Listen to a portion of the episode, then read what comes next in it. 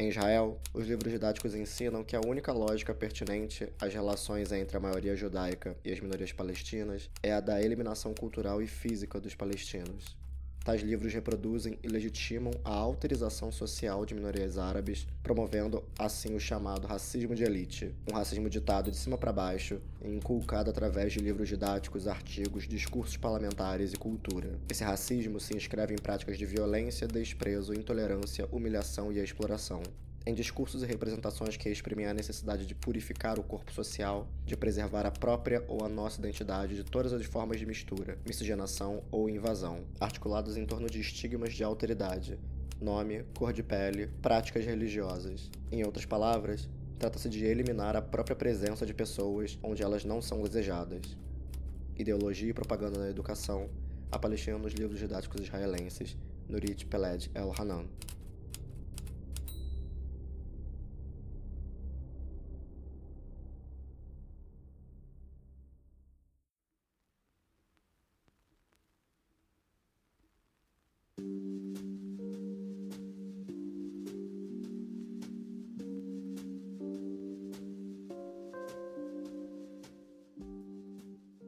Pessoal, Diogo aqui.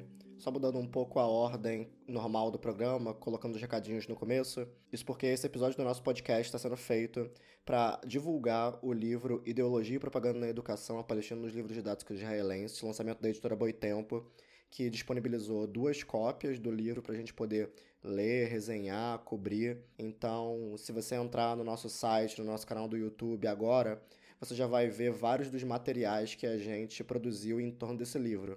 Então a gente tem resenhas, análises e várias outras coisas em várias das nossas redes. Então, se você tem interesse nesse lançamento, que é uma discussão super pertinente e que a gente vai mencionar bastante ao longo dessa nossa conversa aqui comigo e com a professora Sônia Miranda, da UFJF, dá uma olhada lá, que tem bastante coisa interessante mais alguns recadinhos importantes. Esse programa está sendo lançado no dia 13 de junho. Na semana seguinte ao lançamento desse programa, a gente tem vários eventos que a gente está organizando em parceria com o Movimento Educação Democrática e que também tem a ver com mais o lançamento da Boitempo desse mês, que é o livro Educação contra a Barbárie por Escolas Democráticas e pela Liberdade de Ensinar, que está sendo organizado pelo Fernando Cássio. O Fernando Cássio vai estar aqui no Rio de Janeiro discutindo sobre o lançamento dele, da Boitempo, e também fazendo um debate em vários espaços diferentes. Então, na segunda-feira, ele vai estar no Colégio Estadual Júlia Kubitschek, no centro do Rio de Janeiro, pra, com a mesa de debate O que podem os professores. Na terça-feira, dia 18, ele vai estar na UF, na Universidade Federal Fluminense, na mesa Reformas Educacionais da BNCC ao Ensino Médio, onde ele também vai estar fazendo o lançamento do livro dele. E a gente também vai estar promovendo o lançamento de um outro livro, dessa vez da Ação Educativa, que ele também organiza, que se chama Educação é a Base. 23 educadores discutem a BNCC. Para quem não está muito familiarizado com esse debate sobre a ação empresarial no campo da educação, a BNCC, o ensino médio, a gente tem um episódio do nosso podcast, o episódio número 5, que a gente fala justamente sobre isso. Então, vale dar uma ouvida lá. E provavelmente a gente vai ter o Fernando Cássio em breve em um episódio futuro. Então, esses eventos servem como um esquenta para quando ele estiver por aqui. E por fim, na quarta, dia 19, a gente vai ter o Fernando Cássio no IFIX apresentando o Manual de Defesa contra a Censura nas Escolas, aquele, aquela cartilha informando como professoras e professores podem se precaver e se prevenir contra ataques e perseguições políticas. A gente também tem um vídeo no YouTube discutindo sobre o manual e essa discussão vai se desenvolver muito a partir daí. E por fim, pessoal, mais uma novidade importante. Essa semana, a gente do Professores contra Escola Sem Partido está lançando a nossa primeira campanha de financiamento coletivo contínuo no site Benfeitoria, benfeitoria.com.br profscontroesp. Entra lá se você tem interesse em contribuir, em colaborar para ajudar a gente a manter a nossa estrutura de produção de materiais e de conteúdos de formação política, de combate à censura nas escolas. Você pode acessar esse link e buscar mais informações. Então, gente, esses são os recadinhos por agora. No mais é isso. Fiquem com o programa aí. Até a próxima. Tchau, tchau.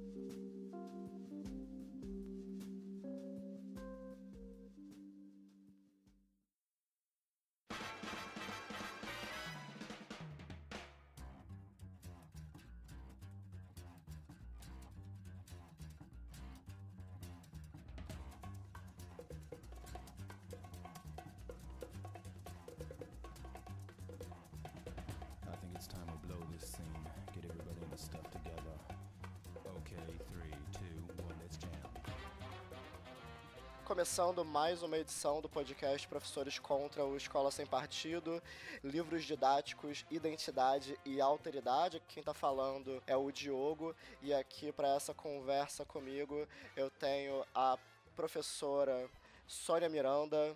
Sônia, se apresenta pra gente, diz quem você é, da onde você vem, para onde você vai. É, bom, quem eu sou? Eu sempre gosto de me apresentar dizendo que, em primeiro lugar, eu sou uma professora. Eu sou uma professora com muitos anos de sala de aula, distintas salas de aula, salas de aula com crianças, com jovens, com é, professores em formação, né? No último mês de dezembro eu me aposentei na Universidade Federal de Juiz de Fora, mas sigo atuando no programa de pós-graduação em educação, né? Eu fiz uma graduação em História aqui na Universidade Federal de Juiz de Fora. Depois eu fiz um mestrado em História na Universidade Federal Fluminense, um doutorado em Educação na Universidade Estadual de Campinas, na Unicamp, e depois um estágio pós-doutor na Universidade Autônoma de Barcelona. Durante todo esse período, sempre pensando as questões da formação do professor, do ensino de história, as relações entre memória, saberes e conhecimento histórico. Então é por aí que a minha vida se construiu e é por aí que ela vai continuar acontecendo, né? O fato de eu ter me aposentado é, não significa uma interrupção da minha trajetória, da minha militância, do meu movimento, a minha atuação na pós-graduação ela continua se dando, formando professores, formando pesquisadores no entorno dessa grande temática que envolve a educação, a formação de professores e o ensino de história. Ok? Perfeito. Então, no nosso programa de hoje a gente vai discutir principalmente sobre a questão do livro didático, né? O livro didático não só como um objeto, mas como essa ferramenta, essa linguagem que é muito própria do, do espaço escolar, né? E eu queria saber de você, né? Qual é a sua relação com, com esse tema, né? Como a sua pesquisa, a sua vivência na escola, na, na academia, te levou até a discussão desse tema? Então, foram muitas as relações e os lugares é, de encontro que eu tive ao longo da minha trajetória profissional com esse tema. Em primeiro lugar, as minhas primeiras aproximações, o meu primeiro encontro com o livro didático foi ainda como estudante. Eu acho sempre importante a gente pensar isso. Todo professor e todo pesquisador de livro didático, ele um dia foi um usuário de livro didático na escola, seja quando criança, seja quando jovem. É, e essas relações, elas não desaparecem, né? Elas se modificam, elas é, se deslocam em relação a um peso, ganham novos significados, mas é, você terá sido e você será sempre um ex-usuário do livro didático. Depois, mais tarde, no início da minha carreira como professora, lá pelos anos 80, é, meados né, dos anos 80, é, a minha relação com o livro didático passou a se dar como professora que precisava dessa ferramenta e eu sempre digo com muita tranquilidade para os meus alunos. É, em início de carreira, não é vergonha nenhuma que um professor indique que ele está se sentindo refém do livro didático.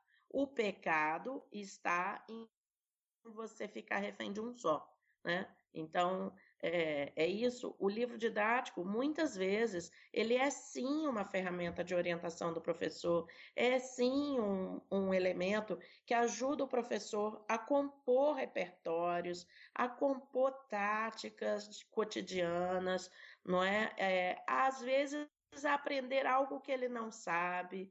É, então, acho importante a gente ter essa leveza, não é? Porque senão a gente também entra só no discurso da demonização do livro didático.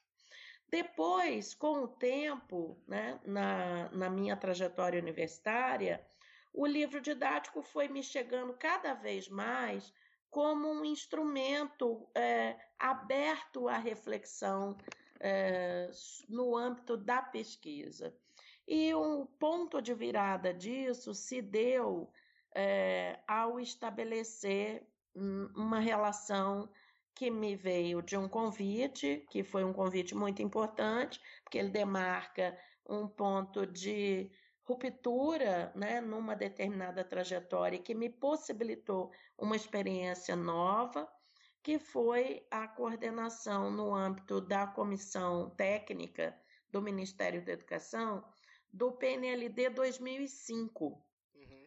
É, a coordenação do PNLD no âmbito daquele programa no ano de 2005 me possibilitou pela primeira vez compreender a complexidade que está por detrás de um programa que eu digo que é um dos mais importantes e um dos programas que confere maior visibilidade ao Ministério da Educação, que é o Programa Nacional do Livro Didático.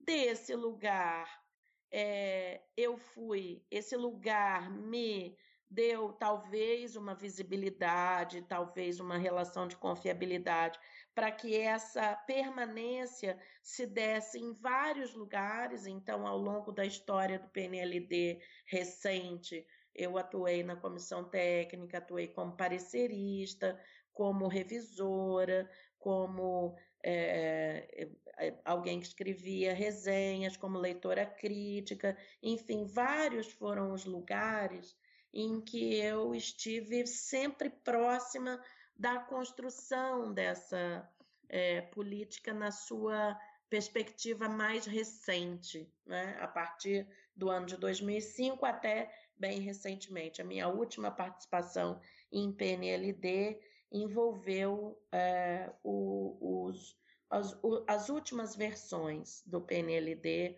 antes até o governo Dilma. Né? É, então, o que, que essa experiência me deu? Essa experiência me deu a condição de olhar o livro de dentro de um processo de produção, consumo, distribuição, circulação, e isso me fez é, buscar esse instrumento como um objeto de pesquisa dentro da universidade, dentro do programa de pós-graduação no qual eu atuo, que gerou dissertações orientadas, não é? Quer dizer, é, e aí é muito interessante a gente pensar isso. É, é sempre um traço de experiência que às vezes leva a gente para um movimento de olhar a pesquisa é? e de trazer elementos da pesquisa para reconfigurar a experiência.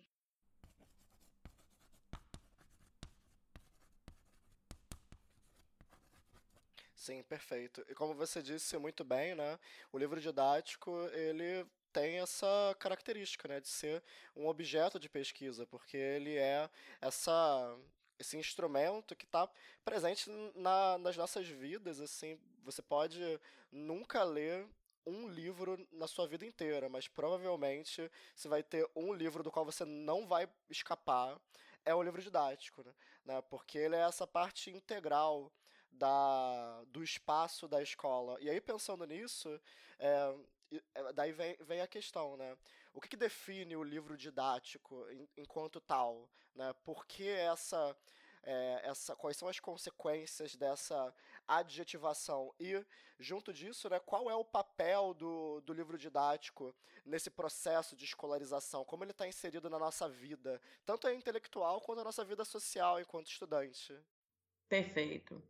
É, só antes de começar a responder a sua pergunta, o que, que define o livro didático como essa ferramenta pedagógica, eu acho muito interessante comentar sobre o que você acabou de dizer, sobre essa nossa relação é, que sempre haverá, não é, com o livro didático.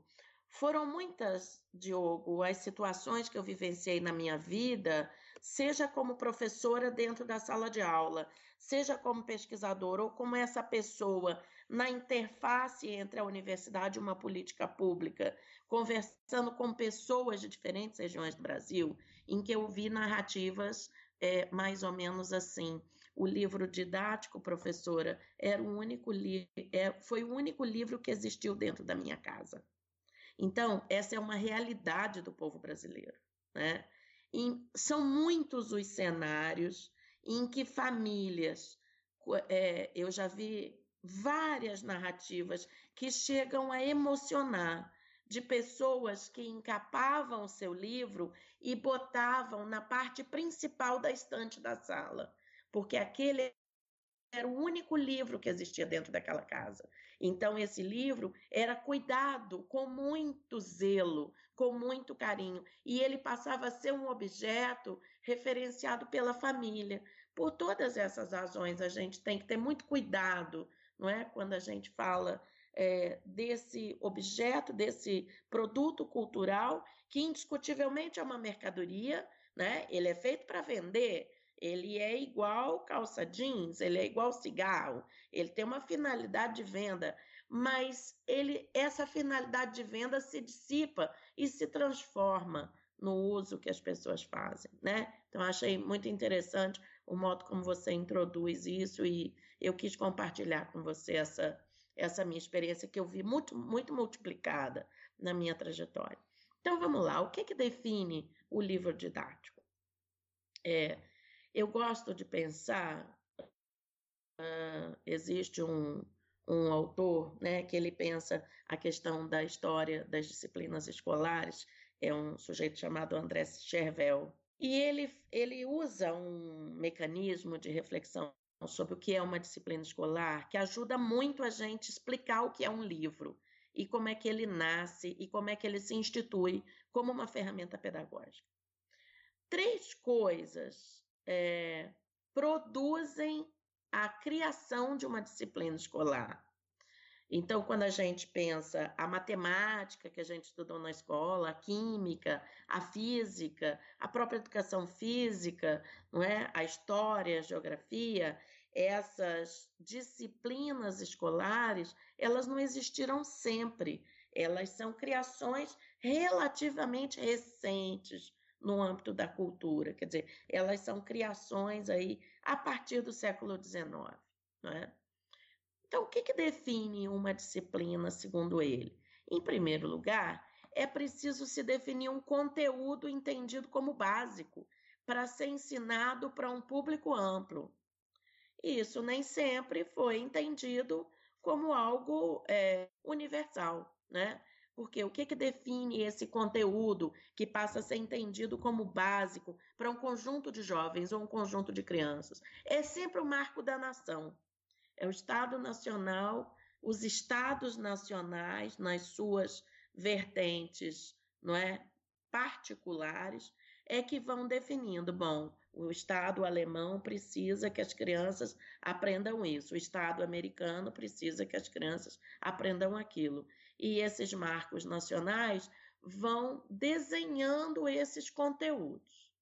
Mas não é só de conteúdo que vive uma disciplina. É, Para além de um conteúdo, a disciplina escolar ela precisa da fixação de um modo de ensinar.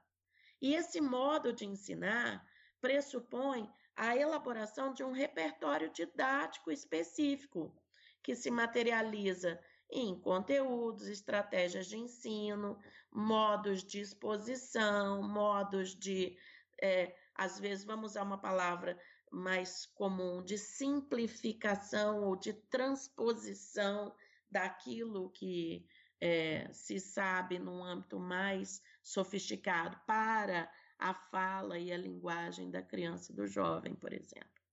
Em terceiro lugar, uma disciplina, ela precisa da definição de modos de avaliar ou de testar o conhecimento aprendido.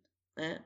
Então, é nessa tríade conteúdo, modos de ensinar e modos de avaliar que nascem e se configuram as disciplinas escolares, ok?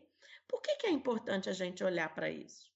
Porque, em certa medida, é isso que está na base da construção do livro didático, como uma invenção particular e própria do universo escolar. Ele é um produto e uma ferramenta voltada a uma determinada escrita disciplinar.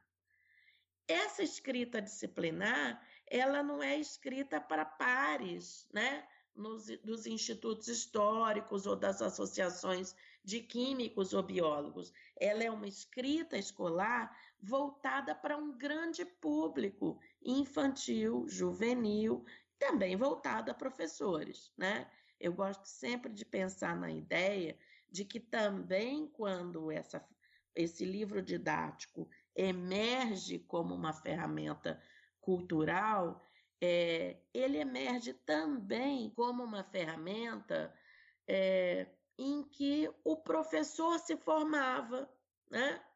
É, o que, que existia de cursos de formação de professores em território nacional no Brasil? Eram raros, eram poucos. Muitos dos nossos professores, até bem recentemente, quando eu formei há 30 e poucos anos atrás, por exemplo, as estatísticas de professores leigos eram enormes. E quem é que formava professor? Era o livro didático, né? Então, a gente também tem que pensar isso, quer dizer, durante muito tempo, o livro didático, ele foi o receptáculo, esse instrumento que articulava a, o desenho de uma disciplina escolar, mas que ao mesmo tempo era uma mercadoria voltada a essa formação, seja do professor, é, seja do estudante. É muito é esse ponto de convergência, né, onde o público e o privado, né, o, o interesse da indústria editorial e ao mesmo tempo o interesse político, né, do governamental, estatal, se junta e é é muito sintomático os exemplos que você deu, né, na, na perspectiva tradicional, né, da educação enquanto uma instituição moderna o livro escolar, dentro do espaço da, da escola, o livro didático, ele é visto como uma forma de consolidar uma certa narrativa, né? Quem nós somos? Né? Quem nós somos enquanto grupo, nação? Você usou o exemplo da Alemanha, né? o livro que a gente está usando como que serviu como premissa para a gente estar tá gravando esse programa, o Ideologia e Propaganda na Educação, que fala do caso israelense, ele é bem evidente nisso, né? Pelo que a autora descreve, não parece que tem exatamente um PNLD em Israel, porém, o, é, o governo israelense ele é responsável por regulamentar os livros didáticos, né? E tem muito disso, né? Os livros didáticos eles servem para reforçar a perspectiva sionista, né? Onde os interesses do grupo étnico judeu, né? Ou pelo menos esse grupo étnico que se pretende judeu, ele é, ele se confunde com os interesses dos indivíduos, né? E aí os inimigos desse grupo se convertem nos inimigos de todos os indivíduos, né? Então, ao mesmo tempo que você cria a identidade judaica israelense, você também cria uma alteridade, né? Você cria um outro, quem nós somos em oposição a quem nós somos. É, e no caso do Brasil, assim, o que, que a sua experiência é, e, a sua, e as suas pesquisas elas avaliam, assim, ao longo da, da do desenvolvimento do livro didático como esse objeto, como se constrói essa identidade e essa alteridade nos livros didáticos brasileiros? Uhum. É... Eu vou só retornar um ponto dessa do início dessa nossa conversa para a gente pensar que quando eu levantei aquela, aquele cenário sobre o que, que define o livro didático como ferramenta pedagógica, é, por que, que eu gosto de propor essa reflexão sobre o que, que ele representa? Porque isso ajuda a gente a se afastar de duas armadilhas. E essa, falar dessas armadilhas é muito importante, inclusive, para a gente olhar o debate que está envolvendo hoje seja a problemática dos livros didáticos no território nacional hoje, que são vários os exemplos que a gente pode dar. Hoje nós estamos vivendo um cenário de propostas de revisionismos, um governo pedindo revisionismo de livros didáticos, né? E segmentos da sociedade civil pedindo é, coisas muito parecidas com aquilo que está posto em relação a um caso de Israel, seja para a gente olhar o próprio caso do livro da Nolit Eliana. É um livro didático, né? Qual é a primeira armadilha que a gente tem que tentar sair dela? a gente tem que, em primeiro lugar, evitar a postura de demonização do livro. Né? É, e entendendo o produto, o livro didático como um produto cultural complexo, a gente consegue é, compreender que nessa complexidade o professor pode usar o livro didático como uma fonte. E isso muda tudo no trabalho escolar, né? Quando ele deixa de ser uma muleta e passa a ser fonte. O, a segunda armadilha que eu acho que a gente precisa é, enfrentar é a postura oposta, ou seja, a postura de um apego integral e restrito a essa ferramenta, né? E que aí, no caso, no, no, no cenário que a gente vê envolvendo a, a, a, a polêmica recentíssima em relação ao caso de Israel, a gente volta para olhar algo que foi muito presente num certo debate nacional, né, especialmente nos anos 80 no Brasil, que envolve o tema da ideologia presente nos livros didáticos, entendendo-se ideologia naquele contexto como ideias que distorcem uma realidade e produzem estereótipos e provocam a formação de preconceito entre crianças ainda muito jovens, né? É, e eu acho interessante, antes da gente pensar o livro didático hoje, pensar que isso, esse debate que está se colocando hoje em relação ao Estado de Israel, ele já aconteceu no Brasil ao longo dos anos 80 e 90. É muito interessante a gente olhar isso, né? Um livro teve um papel muito importante no cenário acadêmico brasileiro lá pelos anos 80 e 90 e que fez talvez é, produzir um rastro em torno do qual muitas obras com uma pegada parecida com essa né, da Nulha de Helena em Israel e que gerou né, é, pela primeira vez na história do Brasil essa tensão. Opa, estamos usando o livro para produzir deformações, né? para produzir problemas na construção de um determinado traço de ideologia, que foi o livro do Humberto Eco, Mentiras que Parecem Verdades. Né?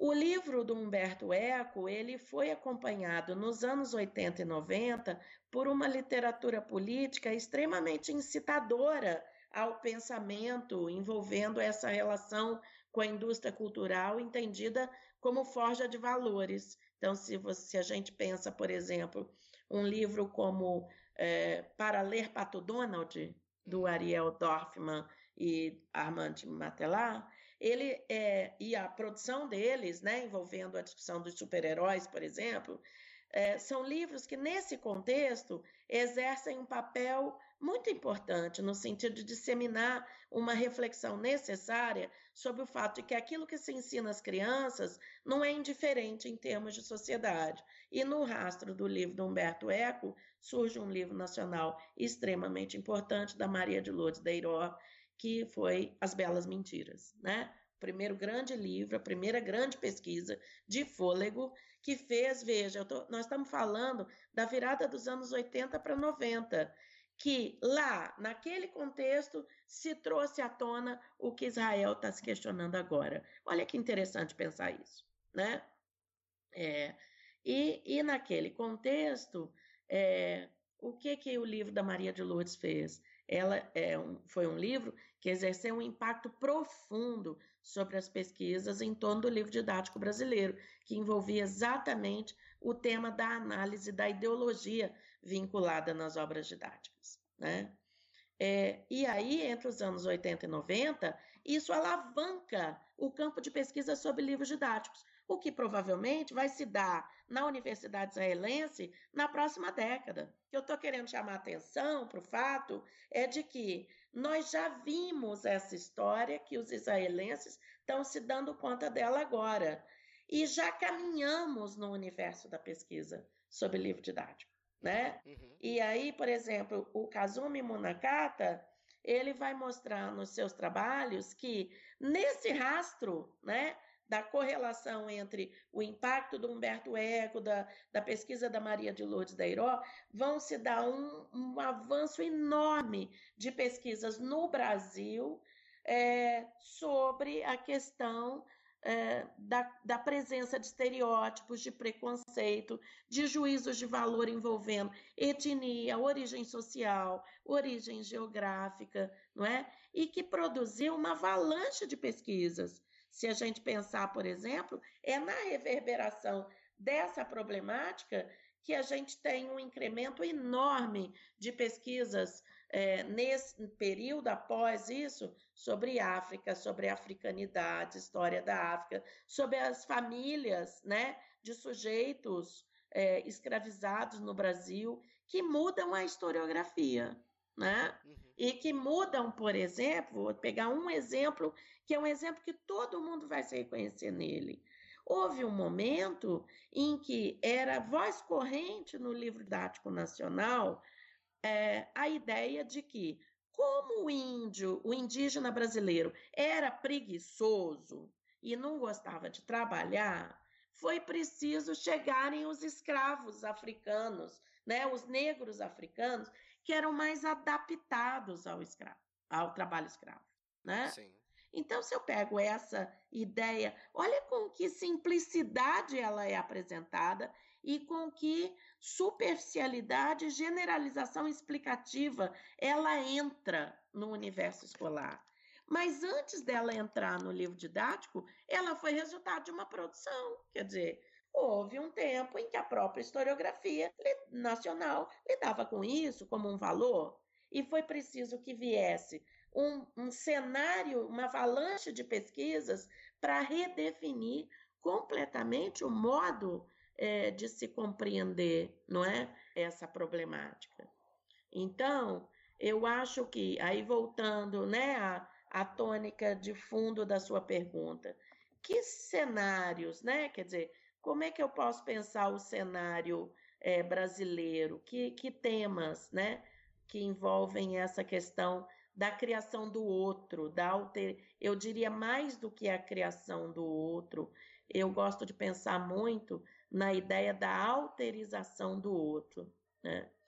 É, o nosso livro didático né, e a revisão em torno dele, ele permite a gente pensar é, que o olhar permanente que precisamos ter em relação a ele é um olhar que nos leve a refletir sobre o tema da representatividade. Vou te dar um exemplo de um debate que explodiu essa semana e que me chamou muita atenção e está me chamando muita atenção no rastro do, do, do, debate nas redes sociais, que foi, é, não sei se você acompanhou, o ajustamento da foto do Machado de Assis, ah, sim, com certeza. É, produzido por uma fa faculdade Zumbi dos Palmares e uma agência é, de publicidade, né? Eles lançaram uma campanha chamada Machado de Assis Real. Então eles pegam uma fotografia clássica do Machado de Assis e mudam a cor da pele, modifica os traços de modo a é, indicar claramente a questão do fenótipo negro daquele autor, né? E aí a, a faculdade e a agência falam assim: isso é uma errata histórica feita para impedir que o racismo na literatura seja perpetuada e que encoraje novos escritores negros. Né? O que, que impressiona nesse caso? É, indiscutivelmente é uma grande sacada, né? Acho que tanto a faculdade como a agência tiveram uma, uma, é, uma medida que é muito rica, né? muito potente. Por quê? Porque ela envolve essa discussão da representatividade. Eu nunca me esqueço, por exemplo, quando, é, alguns anos atrás, é, apareceu na indústria aquele filme do Pantera Negra, uhum. né? É, não tem, foi, foi, o que? Ano passado ou ano atrasado? Não sei bem. É, quando apareceu o filme do Pantera Negra, o que mais me impressionou naquela ocasião é, foi acompanhar nas redes sociais dos meus alunos, e eu presto muita atenção nas redes sociais dos meus alunos a quantidade de meninos, meninas, jovens, né, em processo de formação na universidade, se fotografando e postando fotos na frente de um herói que agora os representava, né? Então, quando é, voltando ao tema da foto do Machado de Assis, o que, que mais me impressionou nesse debate recente? A reverberação e as inversões da discussão, dividindo o público em dois grupos de gladiadores. Né?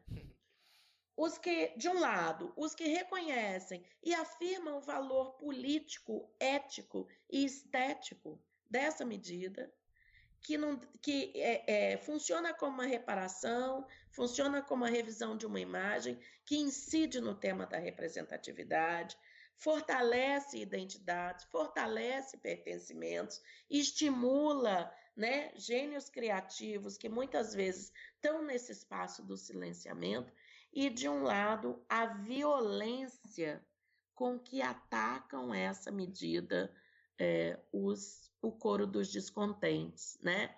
E que, obviamente, acusam as pessoas e os próprios formuladores como os xingamentos típicos do momento contemporâneo. Petralha, esquerdista, desocupado, né?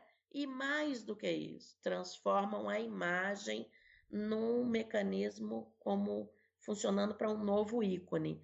Dessa vez para dizer que, olha, tá vendo? O Brasil não precisa de cotas, pois imaginem só, o Machado de Assis venceu mesmo sendo negro. É a meritocracia do século XIX. Exato, a meritocracia do século XIX. Né? Então, é, me parece que em torno disso, o tema são muitos os exemplos que nós podemos dar envolvendo essa discussão do sentido das identidades, mas me parece que a chave da representatividade ela é muito importante, né? Quando eu penso, por exemplo, eu gosto muito de fazer alguns exercícios com os meus alunos de desconstrução do livro didático. E são exercícios simples que você pode fazer com a criança dentro de sala de aula, né? Vamos contar no livro didático quantas fotos de mulheres aparecem? Uhum. Vamos contar quantas fotos de crianças aparecem, né? Ou quantas imagens de criança? Ou não teve criança na história? Né?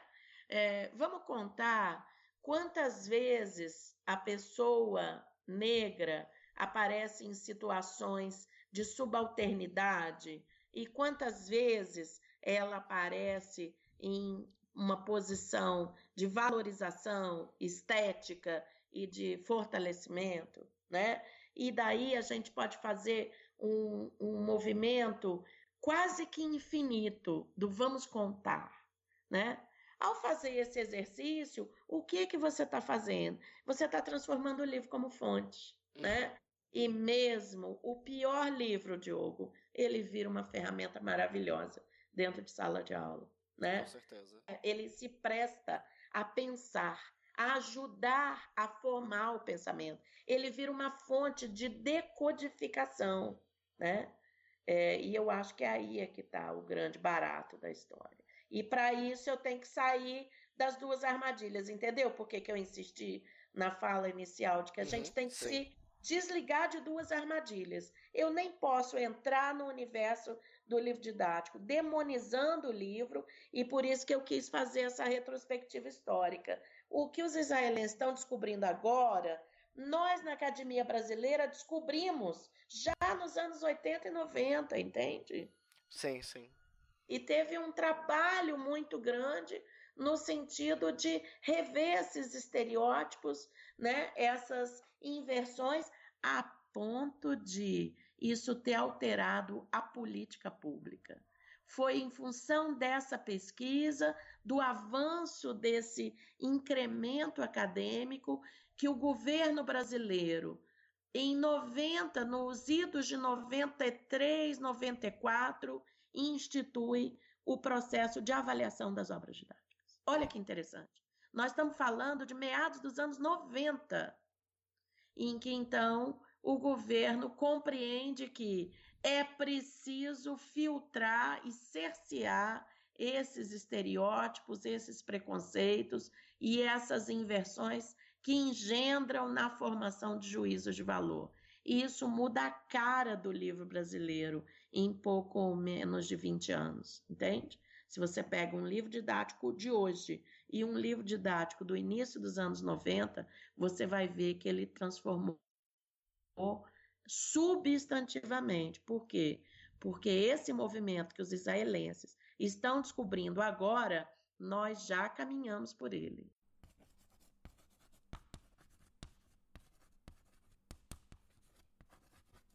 Eu vou pedir para você me corrigir se eu tiver equivocado, assim, mas uma coisa que eu percebo muito na no caso que o livro da Nurit é, pinta sobre Israel, é, e o nosso caso é que, enquanto em Israel esse outro que os livros didáticos criam é sempre o inimigo, né? É sempre o, o palestino como a negação da identidade israelense, né? O palestino, o, o Israel como a civilização que domina o deserto, né? Faz florescer o deserto e os palestinos, que na verdade nem são chamados de palestinos nos livros, né? Eles são chamados de sempre de árabes as únicas vezes que o livro que os livros didáticos israelenses mencionam Palestina é quando eles se referem a terroristas. E o palestino árabe como camponês atrasado, sempre essa essa lógica da oposição. Aqui no Brasil, e eu não sei se eu vou estar sendo é, preciso na, nessa nessa minha é, ideia, Aqui no Brasil, a construção desse outro teve muito essa ideia da complementariedade, né? Sempre aquela noção é, da democracia racial, sempre pautando muito essa ideia, né? É só, tipo, eu posso estar é, lembrando errado do pouco que eu sei de história da educação do Brasil, mas o primeiro livro didático lá feito no concurso do IHGB, do Nelson Van Hagen, é, ele fala, por exemplo, né, de, ele descreve os índios, os indígenas, como povos sem cultura e sem história. Né? No sentido em que é só a colonização que vai permitir essa união harmônica e patriótica, né? sempre essa, essa ideia mistificada da pátria, né? da nação, que vai permitir essa soma dos melhores aspectos de todos os povos. Né?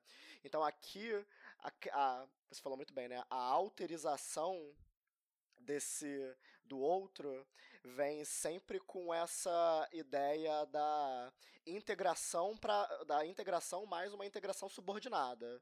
Então, você pode fazer parte desse, desse espaço, desde que você cumpra com esse papel, né? Se você é negro ou se você é indígena, se você é asiático, desde que você cumpra com esse papel que foi pré-estabelecido para você. Uhum, com certeza, né? Nesse ponto, é, esse é um elemento que está posto, é, e aí vamos, eu vou voltar, né? Vamos pegar aquela minha última fala envolvendo a clareza da nossa construção, o que, que isso reverberou em termos de política pública, né? Historicamente, os nossos livros didáticos, eles tiveram essa inscrição numa cultura política voltada à constituição de uma democracia racial baseada no pacifismo, na harmonia da integração entre os sujeitos, né? É, e, obviamente, isso esteve posto não só na historiografia, mas nos livros que didatizam aspectos dessa historiografia. Então, isso sempre esteve presente, né? E isso faz a gente encontrar, por exemplo, sempre gosto de sugerir para as pessoas que não assistiram assistirem o perigo da de uma história única da Chimamanda Adichie, né? Que é um vídeo muito provocativo é, disponível na internet, em que ela fala dessa construção identitária dela na infância e esses papéis que eram apresentados pelo livro de literatura e que foi desenhando para ela personagens loiros, de olhos azuis, que comia manga, bebia cerveja de gengibre, apesar dela morar na Nigéria, nunca ter comido é, maçã e nunca ter provado cerveja de gengibre, né? Da mesma maneira, os nossos livros didáticos, durante muito tempo, produziram para nós é, essa ideia de que é, a sociedade brasileira é pacífica, é democrática, que quando vieram os imigrantes foi tudo muito tranquilo, porque aí a coisa ainda ficou melhor, porque aí os imigrantes vieram com toda a riqueza da sua cultura e produziu esse Brasil, né, tão multicultural e harmônico, né? Ocorre que se eu pensar, voltemos então para o plano da política pública.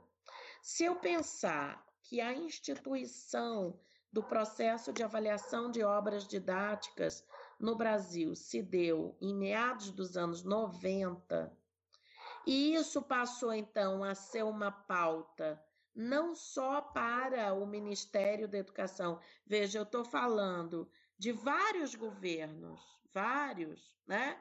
Eu estou falando da, de uma instituição, de uma política no governo Itamar Franco, que depois é seguido pelo Fernando Henrique Cardoso. Olha, nós estamos falando de Fernando Henrique Cardoso, de um governo que teve uma ação importantíssima de privatização das nossas né, indústrias, riquezas, enfim, com uma outra perspectiva, que depois se segue por um governo Lula, que depois é seguido por um governo Dilma e que mantém esse fio, não modifica a ação necessária de avaliação pedagógica das obras didáticas. Por outro lado, isso movimenta a academia. Porque ao movimentar a academia, a própria academia vai afinando os critérios que precisam estar presentes é, na renovação, na inovação discursiva presente nessas obras. Aonde eu estou querendo chegar com isso, Diogo? Eu estou querendo chegar no fato de que, sim, continua havendo o livro que bate pé na coisa da harmonia da sociedade brasileira. Sim, continua havendo, mas surgem novos. Entende?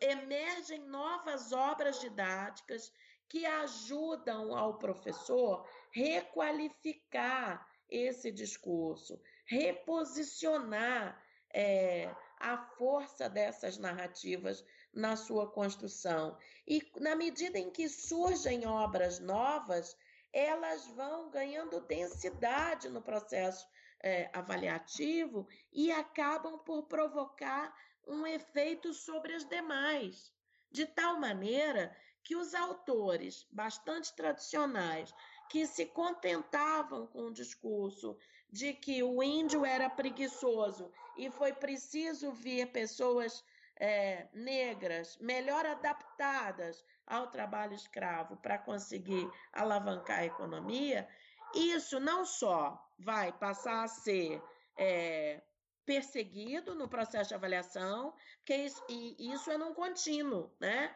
nas, nas primeiras avaliações, isso é acenado como uma estereotipia, como uma questão que precisa, né, que é, é, se manifesta como um problema da obra, mas chega um ponto em que isso passa a ser considerado como erro. Hoje, isso é identificado como erro. E, portanto, se é erro, a obra é eliminada, entende? Sim o que é uma prova dessas disputas políticas né, que estão por trás dessa, desses, desses objetos e desse espaço, não só na, um espaço escolar, mas um espaço de narrativa mesmo. Né? É, e eu acho muito importante a gente não perder de vista que essa política de avaliação ela se mantém num contínuo do governo Itamar Franco até o governo Dilma. Então, nós estamos falando de diferentes governos, diferentes é, partidos políticos, diferentes orientações ideológicas, mas que não abdicam e não censuram e não tentam rever determinadas perspectivas, como a gente começa a ver hoje, né? A força desse é, revisionismo vulgar, né? Que envolve você não poder falar mais de ditadura, né? Então você inventa uma mentira, cria uma falácia, escreve no livro didático uma coisa, um elemento contrafactual que não aconteceu, mas porque você não pode mais falar de ditadura. E é, o, é um processo de silenciamento da disputa, né? Uma coisa engraçada, é, curiosa que aconteceu logo no. Foi, acho que foi no último mês da gestão do Velés Rodrigues na, no MEC que foi logo após a declaração dele falando que os livros didáticos deveriam valorizar esse, revisionismo, né? Falar não de ditadura, mas de regime e daí para baixo. E logo depois te, teve uma notícia falando que a cúpula militar do governo tá, ficou extremamente insatisfeita é, com a declaração do, do né? mas não porque a, a, a, cúpula militar defendesse uma visão historicamente correta do, do golpe da ditadura. Eles defendem o revisionismo da mesma forma. Mas pelo fato dele ter falado, pelo fato de que ele colocou, é, colocou às claras a política por trás do silêncio, né? Que não é porque enquanto essa disputa era feita ou pelo menos carregada para trás das cortinas dos bastidores, estava tudo bem, porque assim o silêncio pode, pode continuar imperando, né? Mas quando ele fala, né, quando fala, não, isso aqui não é uma questão de neutralidade, de, ah, não, temos que mostrar todos os lados da questão, isso aqui é uma questão de política, quando ele faz isso, ele acabou entregando o esquema, né? mostrando que existe algo por trás disso, né? E, e quando a gente pensa nesse recorte que você está colocando, né, dos anos 90 para frente, e a gente pensa né, no conjunto de políticas que vieram na esteira dessa questão do livro didático, né, as leis 10.639 e 11.456, que colocam a questão da cultura afro, afro, afro e indígena e da história africana nos currículos, né? E quando a gente pensa no conjunto de tratados é, internacionais que o Brasil assina envolvendo políticas de gênero também. E aí vem a questão da história das mulheres, da questão do, de como isso vai se integrar nos currículos e da disputa né, de como isso vai aparecer, né, como isso vai ser representado ah, falar de história da África é só colocar um quadrinho colorido no, no canto da página é, e falar, fazendo uma observação a respeito, ah, enquanto isso na África, ou falar de história da África deve ser parte de um projeto de repensar a organização assim do até mesmo o design, o layout do livro, do currículo do zero, né? Como é que a gente faz isso? E isso é muito importante, porque isso cria toda uma demanda. E quando a gente fala hoje, né, a gente está gravando agora na semana seguinte após o anúncio dos cortes nas universidades e toda a reação social que isso está criando. Quando a gente pensa nisso, né, a gente está pensando, mas isso é um papel não só da indústria editorial dos livros didáticos, mas também um papel da universidade, né?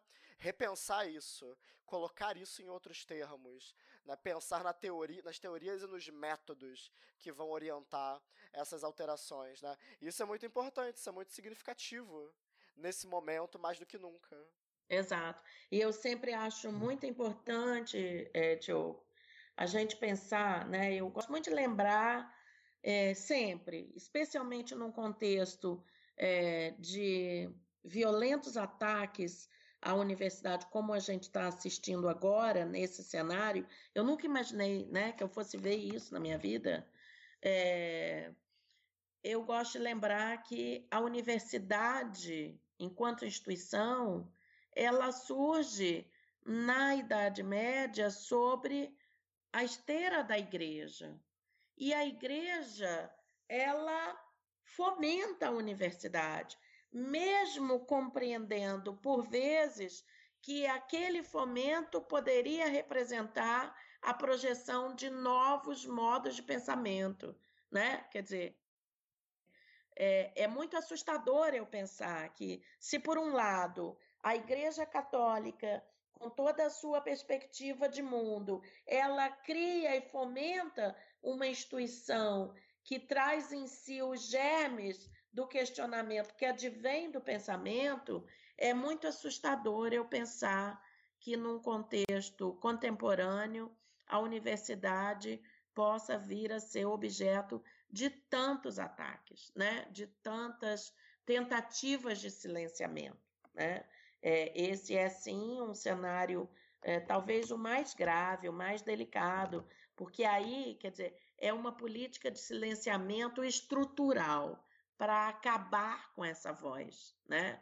E, e, acabar com essa voz é, significa, e, e é, é assustador a gente pensar o coro dos contentes em torno disso, que batem palma, né? Eles batem palma para o argumento de colocar fim a essa voz, fim à possibilidade do pensamento. Mas essa semana, por exemplo, eu fiz um exercício contrafactual que meio que viralizou na internet. Assim. Eu fiz um exercício na seguinte direção: e se a Universidade Federal de Juiz de Fora, isso pode ser expandido para qualquer universidade, e se ela acabar, o que, que acontece com a cidade? E aí a gente começa a fazer o exercício, né? A vendinha que atende os estudantes ao lado da universidade, ela vai fechar, né? As linhas de ônibus que atendem os estudantes, elas vão deixar de existir. Deixando de existir, os motoristas e os cobradores vão ficar desempregados. E aí vem uma cadeia, você vai fazendo essa brincadeirinha, que é uma brincadeirinha tenebrosa, não é? É uma cadeia, é um porque a universidade ela é pensamento, mas ela é emprego, ela é renda, ela é multiplicadora da sociedade, ela, ela é conhecimento, ela é serviço público, ela é saúde, ela é pesquisa de novos medicamentos, ela é pesquisa que ajuda a curar o câncer, ajuda a curar doenças que ninguém tem solução para ela, né? Ela é invenção de novas formas de, é, de construção. Ela é um conjunto, né? E, e o debate que se coloca hoje em torno da universidade é o do julgamento moral, uhum. né? E esse julgamento moral, a gente vê ele vira e mexe, Diogo, nos livros didáticos.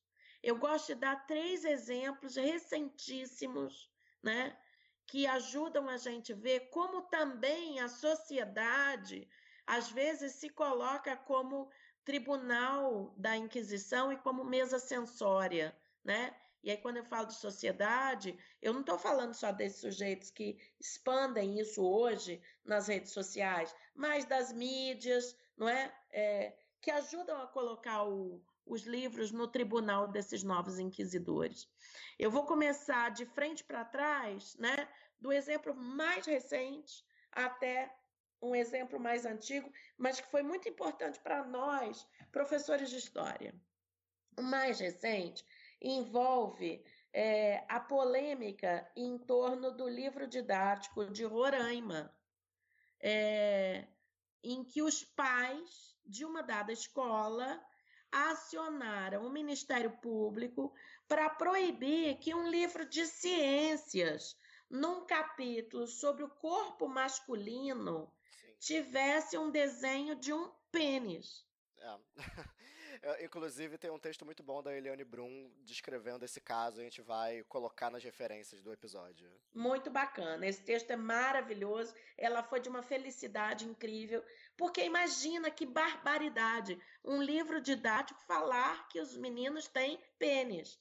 E parece que as pessoas vivem num mundo à parte, né? Porque é, eu teria vergonha da minha filha se eu falasse uma coisa dessa, né? Eu fico pensando assim, é, são pais que não têm, não se constrangem diante dos seus filhos, porque ao falarem uma coisa dessa, indiretamente dizem publicamente que os seus filhos são os idiotas, né? Quer dizer, qual menino de 8, 9, 10, 12 anos, e nós estamos falando de um livro para os últimos segmentos do ensino fundamental, se não me falha a memória, era um livro aí de nono ano, quer dizer, qual menino e menina, não é?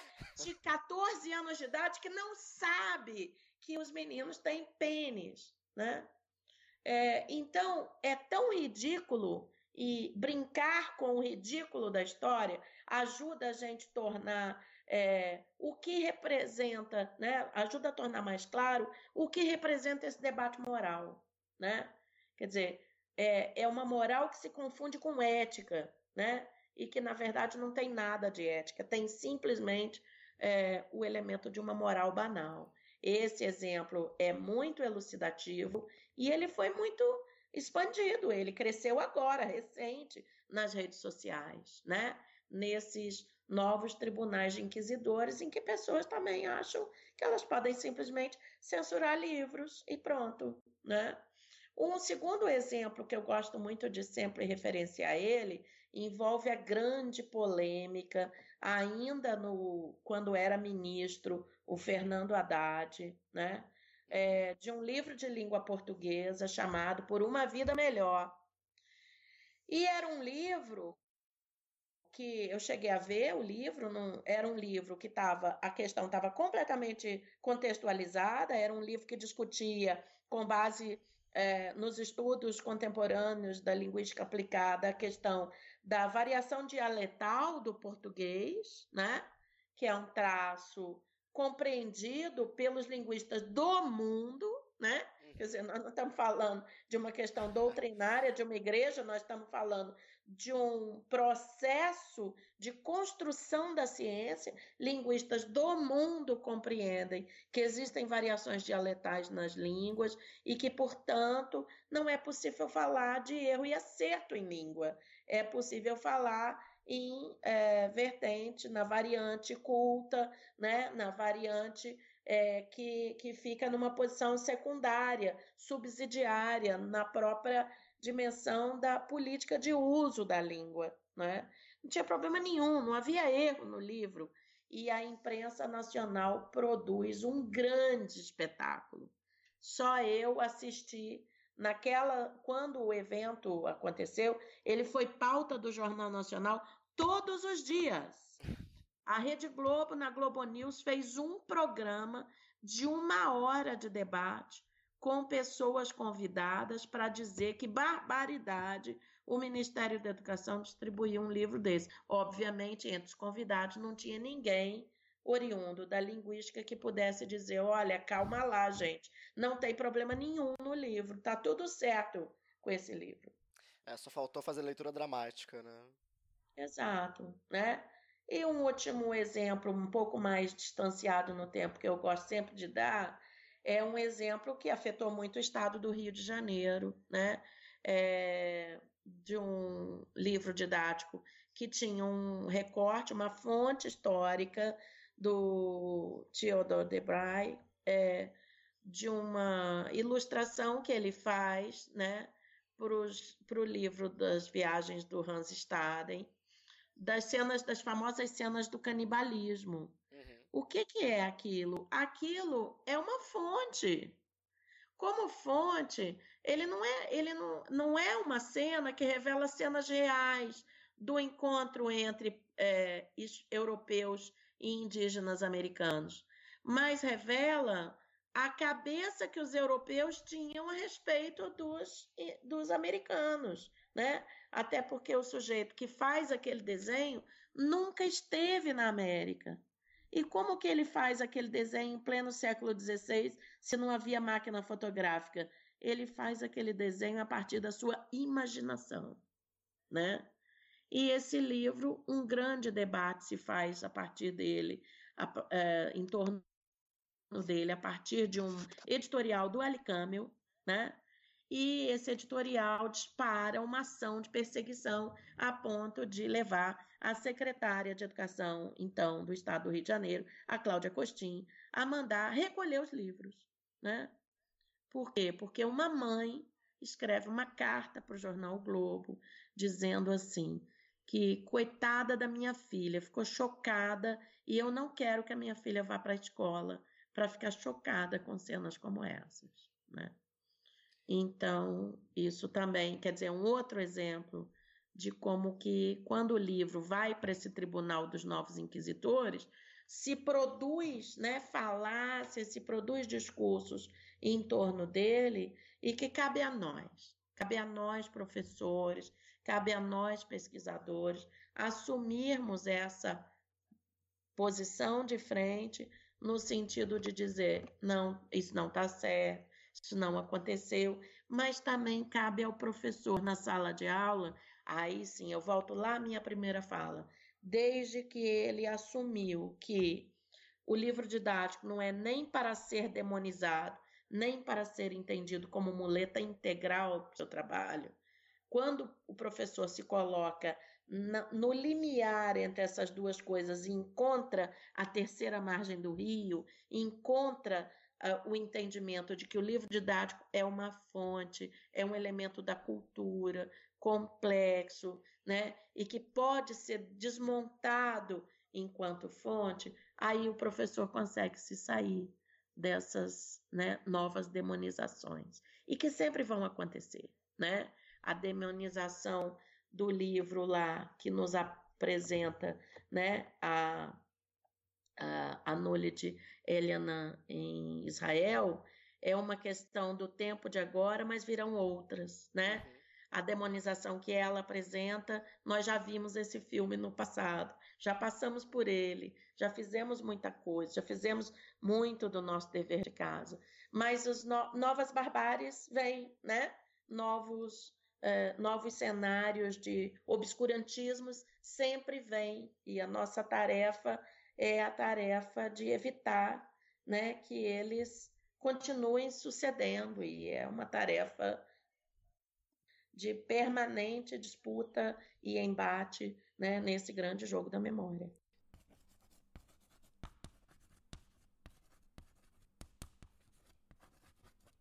Parece que nesses tempos, nesse momento que a gente está, a gente está tendo que lidar com o ressentimento causado por esses avanços que a gente que a gente teve. Porque o ressentimento daquele que quer continuar tendo o monopólio da violência, né? Aquele que quer continuar sendo racista, aquele que quer continuar sendo sendo machista, né? Aquele que se sente indignado com o fato de que agora ele tem que compartilhar de uma identidade pelo menos um pouco mais igualada com o que antes era só o outro, né, o diferente.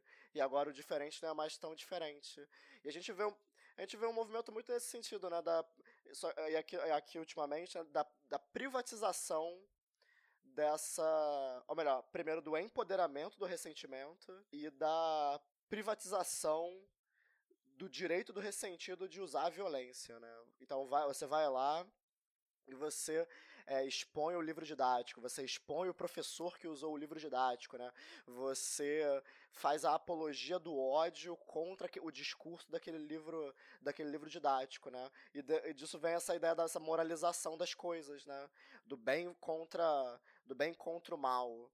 E tendo isso em, em mente, uma outra questão que eu queria tratar pegando essa questão da ideologia presente no livro didático ou a ideologia do discurso que condena o livro didático, é, tem um terceiro elemento que é a ideia da propaganda. Né? No título do livro da Nurit, você tem esses três pilares, né? Ideologia e propaganda na educação. E aí pensando nisso, né, a gente comentou sobre o PNLD. O PNLD ele não é estruturado, ele é uma política de é, avaliação e distribuição de livros didáticos, ele não se organiza em torno de uma ideia de propaganda. Né? Não, não existe uma ideologia oficial que o PNLD busca reforçar pelo menos na sua concepção original e como ele foi tocado durante boa parte da sua existência. Porém, isso não exclui o fato de que existe a possibilidade de que o livro didático de certas maneiras, ele pode ser usado como propaganda, né? E hoje a gente vê um movimento muito forte, né, de aparelhamento da extrema direita sobre o o público, né, sobre o Estado, a gente vê movimentos como Escola Sem Partido, né, ostentando esse nome e, da mesma maneira, surfando nessa onda de aparelhamento ideológico do, do Estado, e aí fica a pergunta, né? Como esse livro didático, como esse objeto, ele pode ser usado como uma ferramenta de propaganda, né? E quais são os riscos que a gente está observando hoje disso ser usado aqui, disso se manifestar aqui no Brasil? Então, essa é uma boa pergunta e é uma pergunta que dá para um novo programa, né, é, Diogo? É, com certeza. É, ela, ela pode produzir um novo programa porque ela envolve fios muito complexos, né? Eu sempre gosto de pensar que o PNLD ele é uma das mais antigas políticas do Estado brasileiro, né? com uma longevidade histórica enorme. Quer dizer, em 1938, é, em 30 de dezembro, se cria, um, por meio de um decreto, é, pela primeira vez, se estabelecem condições de produção, importação e utilização do livro didático. E essa política, quer dizer, essa formulação de uma ação do Estado Nacional para distribuir livros didáticos, ela se coloca ao longo da história brasileira com vários movimentos que vão se adensando, né, até se constituir é, um programa que se dá precisamente é, em 1985, né, é, que é quando então se institui, porque até, até então existia a política, mas existia o problema da, de, de, se assegurar a distribuição de livros e basicamente o tema dos recursos, né? o que faz com que é, nos anos 70 é, a Fundação Nacional do, do Material Escolar é, tenha a, a, a busca, né, o estabelecimento de recursos é, oriundos do salário educação, da contribuição da contrapartida dos estados. Isso vai caminhando até o momento em que isso se é, concretiza como o estabelecimento de uma política de Estado, ou seja, o Estado brasileiro, a partir de 1985, veja a força disso, nós estamos falando de 85, né? Ele assume a tarefa de garantir o financiamento para que exista essa distribuição. Né? E aí, o que, que acontece com essa política? Na medida em que ela vai avançando, nós estamos falando então de uma política de contexto de redemocratização da sociedade brasileira, ok? Uhum. E se eu estou falando de redemocratização, eu gosto muito de pensar, né? Recentemente, um amigo da Espanha, num debate que a gente estava é, que envolvia inclusive a questão lá da perseguição de professores, né? É, ele, ele usou uma expressão né, que eu acho muito bacana, e eu falei com ele, falei, ó, comprei a sua expressão e eu vou usar agora ela para sempre. Né? A democracia, quando ela não avança, ela necessariamente retrocede. Perfeito. Então, o exercício democrático é uma tarefa permanente. A tarefa da memória é uma tarefa permanente, né? E aí, se nós estamos falando de um programa de processo de redemocratização da sociedade brasileira, é na esfera da redemocratização que a política vai se incrementando, né? e ela vai gerando movimentos, ajustamentos, é, complexificações nos editais, nos mecanismos de distribuição, nos mecanismos de controle, que é muito importante, né? E que vão é, complexificando a política. O que, que, é mais importante da gente entender em relação ao PNLD? Ele não é um programa prescritivo nem nunca foi. Desde 1985, nunca o PNLD teve a dimensão prescritiva.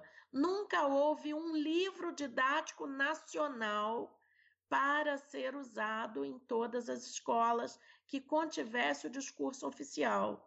Ao contrário disso, o PNLD oferece um guia, que é um catálogo de obras aprovadas porque aí, quando o processo de avaliação é instituído é, no Brasil, me lembro muito bem do professor Murilo Ringel, que era então ministro da Educação e que institui a política de avaliação, ele dizia assim: dinheiro público não pode ser gasto com obra ruim. Dinheiro público tem que ser gasto com obra que se tenha a garantia da qualidade acadêmica. E por isso ali ele firma uma parceria com universidade e essa parceria se perpetua até mil, 2017, né? É o decreto presidencial do Temer que coloca fim à política, desvincula a avaliação do protagonismo das universidades e das instituições que produzem conhecimento. Olha que sério é isso, né? Então, esse decreto 9099 do Michel Temer, ao desvincular a avaliação das universidades, ao se introduzir o componente de representações e indicações políticas, né? É, e ao se vincular também, ao se remeter à política, também à rede confessional, articulada com aquilo que será definido pela BNCC, coloca-se uma pá de cal em torno de uma história de construção de obras didáticas que entravam naquele catálogo e que o professor tinha a condição de escolher se não escolhia, é porque muitas vezes outros problemas se interpunham no cenário da escola, e são muitos, né? Eu vi várias coisas acontecendo. Escola que trocava, por exemplo, com editora, é, construção de quadra poliesportiva a troco de escolha de determinadas coleções, né? De, de, de, uma editora, ou é, diretor que guardava o livro dentro da gaveta para que é, o livro já previamente escolhido já fosse imposto. Ou simplesmente escolas que abdicavam dessa ação fundamental, que é a ação de colocar em movimento na escola a reflexão sobre que livro é, queremos. Mas também vi muitas e muitas e muitas escolas fazendo eventos maravilhosos no interior dos seus pátios, é, comparando coleções, pensando qual era a melhor coleção que podia existir para sua escola, entende? Uhum. Então, é, o que, que o decreto do Michel Temer faz? Ele põe fim a isso. E ao, ao, ao, colocar fim a isso, ele abre espaço para que então, a partir de agora, já não mais vinculada a um procedimento de avaliação acadêmica, e também, a partir de agora, vinculado a medidas de indicações políticas, que é, o processo de escolha das obras didáticas se dê permeado por muitas indicações que certamente podem dar espaço para esse é, julgamento moral, né? Nós estamos o tempo todo aqui falando, quer dizer, quando vem o cara lá de Rondônia e fala que não pode ter um pênis no livro didático de ciências, é um julgamento moral, baseado numa prerrogativa de anti-intelectualismo, de anticientificismo e de recusa ao conhecimento que é produzido na academia, né? Então, se é que a gente pode nutrir é, um quadro de esperança nesse cenário tão desesperançoso que a gente está, né, Diogo? E eu acho que a gente tem que nutrir a esperança permanentemente, é pensar o seguinte: acho que esse cenário de ataque violento às universidades pode reverberar muito positivamente, é, fazendo das universidades instituições mais fortalecidas perante a sociedade porque eu vejo que é, a coisa não está tão tranquila quanto parece. A sociedade é, começou a se barbarizar com a ideia de que as universidades podem deixar de existir, né? E com isso, o próprio papel da universidade diante de políticas como essa pode virar, né, é, algo que se recomposicione nesse clamor, né, da própria sociedade.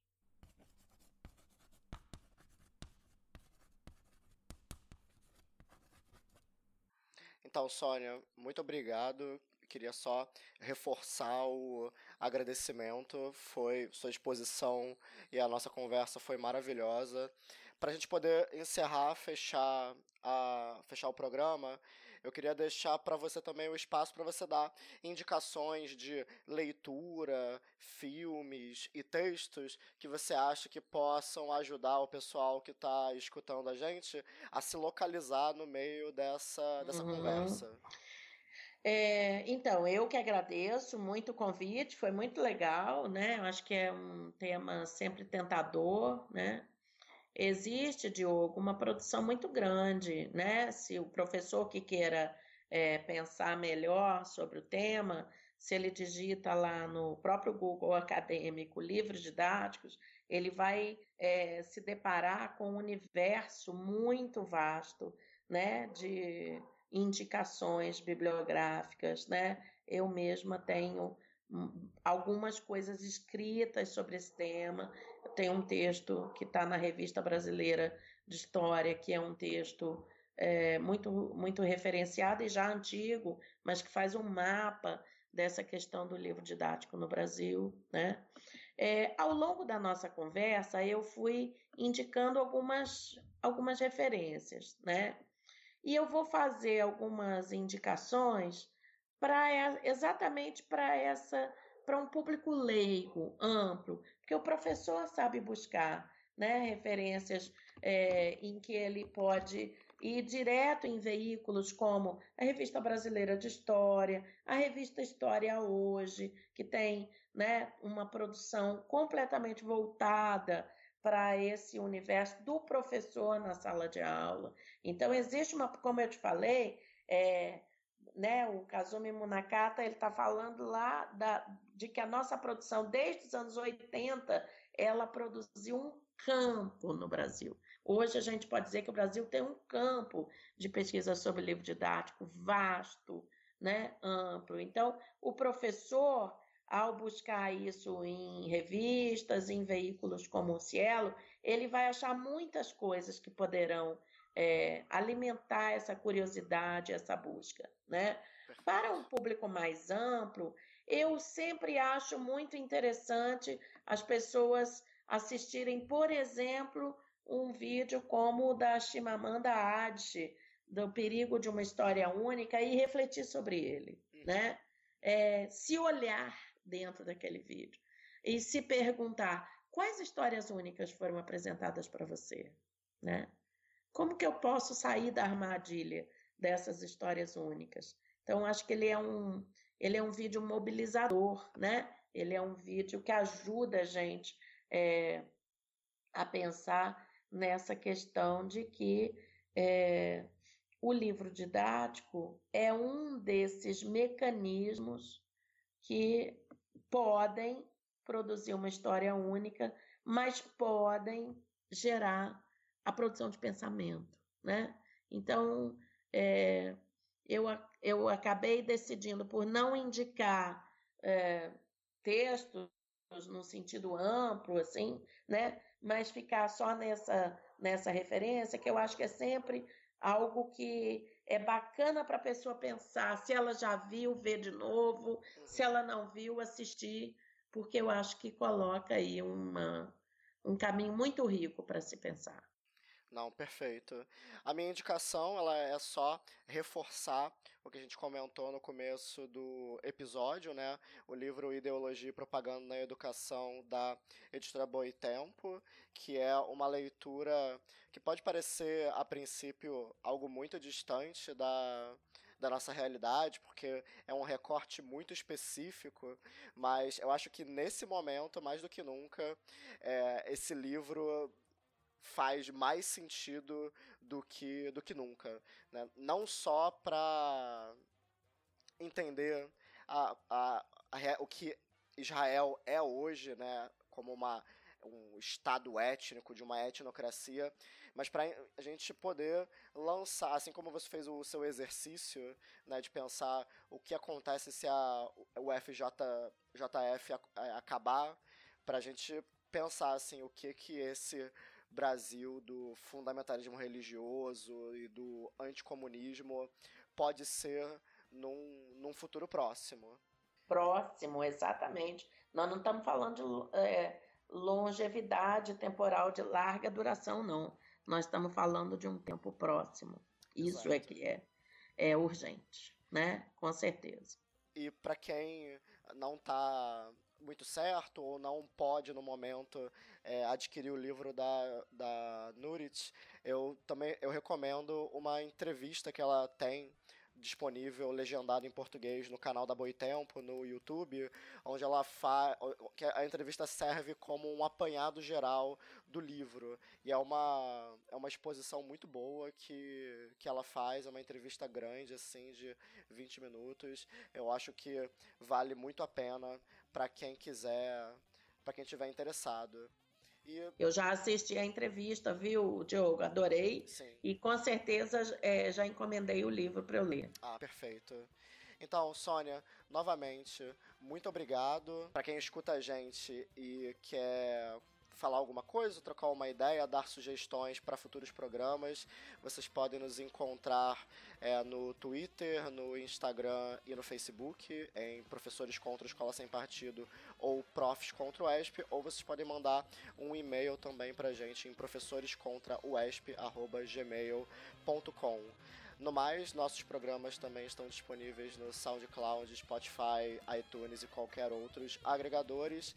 No mais é isso, pessoal. Por hoje é só. Muito obrigado, Sônia. Tchau, tchau para quem está ouvindo. Um abraço, Diogo, e um abraço para todo mundo que está nos ouvindo. Foi ótimo estar aqui com você.